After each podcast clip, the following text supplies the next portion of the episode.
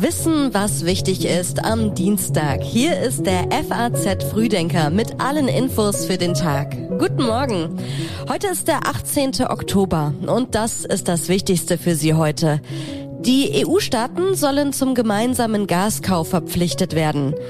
Der britischen Premierministerin droht das frühe aus und Frankfurts Oberbürgermeister steht vor Gericht. Und jetzt zuerst noch ganz kurz der Blick auf die neuesten Meldungen aus der Nacht. Die Protestwelle in Frankreich reißt nicht ab. Nach wochenlangen Streiks an den Raffinerien ruft die linke Opposition jetzt zu branchenübergreifenden Streiks auf. Die britische Premierministerin Liz Truss will für ihre Fehler Verantwortung übernehmen. Sie räumt ein, die Regierung sei zu schnell, zu weit gegangen. Einen Rücktritt schließt sie aber aus. Mehr zu dem Thema gibt es auch noch in dieser Podcast-Folge. Angesichts steigender Corona-Inzidenzen warnen die Amtsärzte vor einer Überlastung des Gesundheitssystems. Sie fordern die Rückkehr zur Maskenpflicht in Innenräumen. Die Texte für den FAZ Frühdenker hat Redakteur Sebastian Reuter geschrieben. Mein Name ist Theresa Salentin. Schön, dass Sie heute mit uns in den Tag starten. Das Atomkraftwerk Machtwort des Kanzlers. Bundeskanzler Olaf Scholz hat entschieden.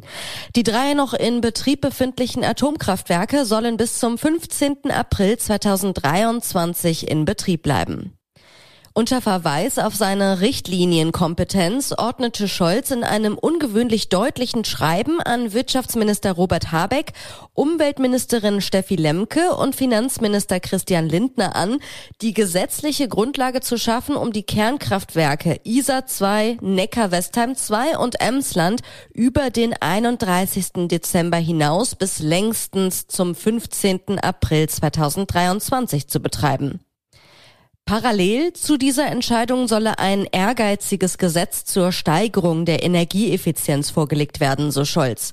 An diesem Dienstag diskutieren die Fraktionen im Bundestag über seine Entscheidung. Die Grünen-Vorsitzende Ricarda Lang sagte gestern, es ist natürlich kein schöner Zustand im Moment, aber die Koalition wird weiter zusammenarbeiten, wird weiter sich den Herausforderungen stellen.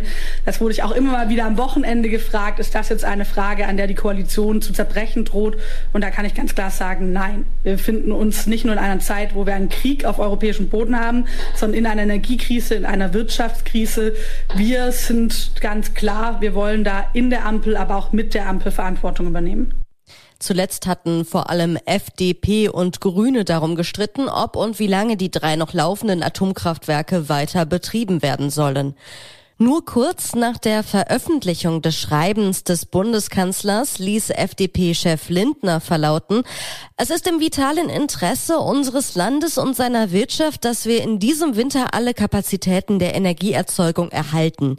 Die weitere Nutzung des Kernkraftwerks Emsland sei ein wichtiger Beitrag für Netzstabilität, Stromkosten und Klimaschutz, so Lindner. Bei den Grünen und der niedersächsischen Landesregierung herrschte nach Scholz Machtwort dagegen Missmut. Ein Weiterbetrieb des Atomkraftwerks Emsland sei nicht nötig, hieß es dort. Wirtschaftsminister Habeck sagte am Abend im Interview mit den Tagesthemen, es ist eine unübliche Lösung einer verfahrenen Situation und insofern ein Vorschlag, der uns rausführt aus dieser verfahrenen Situation. Ein Vorschlag, der mit der richtigen Kompetenz des Kanzlers die maximale Autorität einbringt und ähm, deswegen einen Weg weist. Ich will für mich sagen, auch ein Vorschlag, mit dem ich arbeiten kann, mit dem ich leben kann und den ich jetzt ähm, bewerbe, auch zu folgen. Die EU-Staaten sollen künftig Gas gemeinsam einkaufen, um einen gegenseitigen Überbietungswettbewerb wie im Sommer zu verhindern. Die EU-Kommission will heute vorstellen, wie das funktionieren soll. Sie will die EU-Staaten dazu verpflichten, ihren Unternehmen vorzuschreiben, mindestens 15 Prozent ihres Speicherbedarfs über eine gemeinsame Gaseinkaufsplattform zu erwerben. Das geht aus einem Entwurf für ein EU-Gesetz hervor, der der FAZ vorliegt. Ein Entwurf für die bessere Koordinierung der Gaseinkäufe, grenzüberschreitenden Gasaustausch und zuverlässige Preisbenchmarks. Staats- und Regierungschefs der EU werden auf ihrem Gipfel Ende dieser Woche abermals über die hohen Gaspreise beraten. Am Rande des EU-Gipfels war gestern auch die Klimakrise Thema. Bundesaußenministerin Annalena Baerbock sagte, die Klimakrise ist unsere größte Sicherheitsgefahr dieses Jahrhunderts.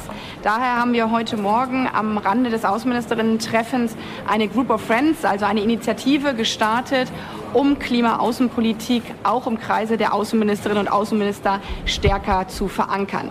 Denn wir sehen auf brutale Art und Weise, dass die Klimakrise immer stärker auch zur Sicherheitskrise wird. Jede Maßnahme zum Klimaschutz sei auch ein Beitrag zum globalen Frieden und zur internationalen Sicherheit, sagte Baerbock weiter. Kann eine 180-Grad-Wende Liz Truss noch retten? Die britische Premierministerin ist erst seit wenigen Wochen im Amt und steht schon heftig in der Kritik. Ihr neuer Schatzkanzler versucht das ganz große Chaos noch abzuwenden. Jeremy Hunt zog gestern in einem kurzfristig anberaumten Statement einen Großteil der erst kürzlich von Truss angekündigten Steuererleichterungen zurück. Truss Ankündigungen massiver Steuererleichterungen hatten an den britischen Finanzmärkten zuletzt für große Unruhe gesorgt. Erste Abgeordnete fordern bereits offen eine Ablöse der Premierministerin. Die nun von Hand erklärte Kehrtwende gilt vielen als Eingeständnis eines Totalversagens. Wie sehr schwächelt die Wirtschaft in China? Eigentlich wollte Peking heute über die Entwicklung der chinesischen Wirtschaftsleistung im dritten Quartal informieren. Die Bekanntgabe wurde abgesagt. Sind die Daten so schlecht? Experten zufolge deuten die Verschiebungen an, dass es für die Entwicklung der zweitgrößten Volkswirtschaft der Welt nicht sonderlich gut aussehe. Viele Chinesen halten aus Angst vor weiteren Lockdowns und der Sorge vor dem Verlust des Arbeitsplatzes ihr Geld beisammen. Wahrscheinlicher Grund für die Verschiebung ist der Kongress der Kommunistischen Partei, der am Sonntag in Peking gestartet ist. Parteichef und Staatspräsident Xi Jinping will sich für eine dritte Amtszeit wählen lassen. Schlechte Nachrichten zur Lage der Wirtschaft kämen dann wohl ungelegen. Viele Deutsche fürchten einen russischen Atomschlag. Einer neuen Umfrage zufolge ist die Angst vor einer dramatischen Eskalation des Krieges groß. Eine militärische Führungsrolle in Europa lehnen die meisten Deutschen aber ab. Die Ergebnisse der Umfrage von Kantar Public zeigen, 52 Prozent der Befragten wünschen sich von der Bundesregierung international weiter zurückhaltend zu agieren. 80 Prozent sorgen sich, dass der Konflikt auf das NATO-Bündnisgebiet übergreifen könnte. 69 Prozent fürchten sogar, dass Deutschland zum Ziel eines russischen Atomschlags werden könnte. Frankfurts Oberbürgermeister steht vor Gericht. Mit der Verlesung der Anklageschrift startet heute der Prozess gegen Peter Feldmann. Der SPD-Politiker muss sich vor dem Frankfurter Landgericht wegen des Verdachts der Vorteilsannahme verteidigen. Feldmann soll einer damaligen Lebensgefährtin und heutigen Ehefrau bei der Arbeiterwohlfahrt eine ungewöhnlich gut dotierte Stelle als Kita-Leiterin verschafft haben. Die Staatsanwaltschaft wirft ihm außerdem vor, mit der AWO stillschweigend vereinbart zu haben, dass er sich für deren Wahlkampfhilfe mit Wohlwollen im Amt revanchiere. Der Frankfurter Oberbürgermeister hält sich für unschuldig und die Vorwürfe der Staatsanwaltschaft für maßlos und haltlos. Aufgrund der Vorwürfe und weiterer Vorfälle haben SPD, Grüne, FDP, CDU und die Volt-Partei in Frankfurt ein Abwahlverfahren gegen Peter Feldmann in die Wege geleitet. Am 6. November können die Frankfurter in einem Bürgerentscheid ihren Oberbürgermeister vorzeitig abwählen.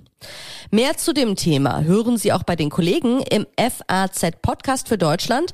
Die neue Folge heißt Wer bremst Peter Feldmann? Den deutschen Buchpreis 2022 gewinnt Kim Lorison und zwar für den Debütroman Blutbuch.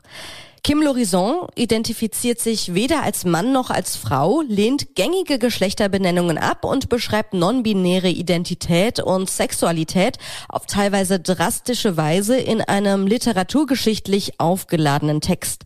Bei der Dankesrede im Frankfurter Römer rasierte sich Lorison aus Solidarität mit den Frauen in Iran den Kopf, dankte unter Tränen der eigenen Mutter und sang spontan und ohne Begleitung noch ein Lied. Der Deutsche Buchpreis ist mit 25.000 Euro dotiert. In Frankfurt stellen sich in dieser Woche zum 74. Mal Verlage und Autoren aus der ganzen Welt auf dem Messegelände vor. Das spanische Königspaar eröffnet die Buchmesse gemeinsam mit Bundespräsident Frank-Walter Steinmeier. Spanien ist in diesem Jahr Ehrengastland. Morgen ist die Messe nur für das Fachpublikum geöffnet. Von Freitag bis Sonntag dürfen alle Interessierten durch die Hallen und über das Gelände flanieren. Und jetzt gibt es noch einige Empfehlungen aus unserer Redaktion für Sie. Alle zum Nachlesen auf faz.net. In Wirtschaft geht es um die Schadensbilanz nach dem Krypto-Crash. In Gesellschaft ist ein Paartherapeut im Gespräch.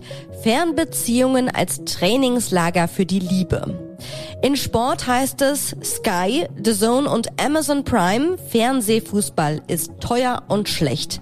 Von uns hören Sie dann morgen früh wieder eine neue Folge. Der FAZ Frühdenker ist immer ab 6 Uhr online und ich wünsche Ihnen jetzt noch einen schönen Start in den Dienstag.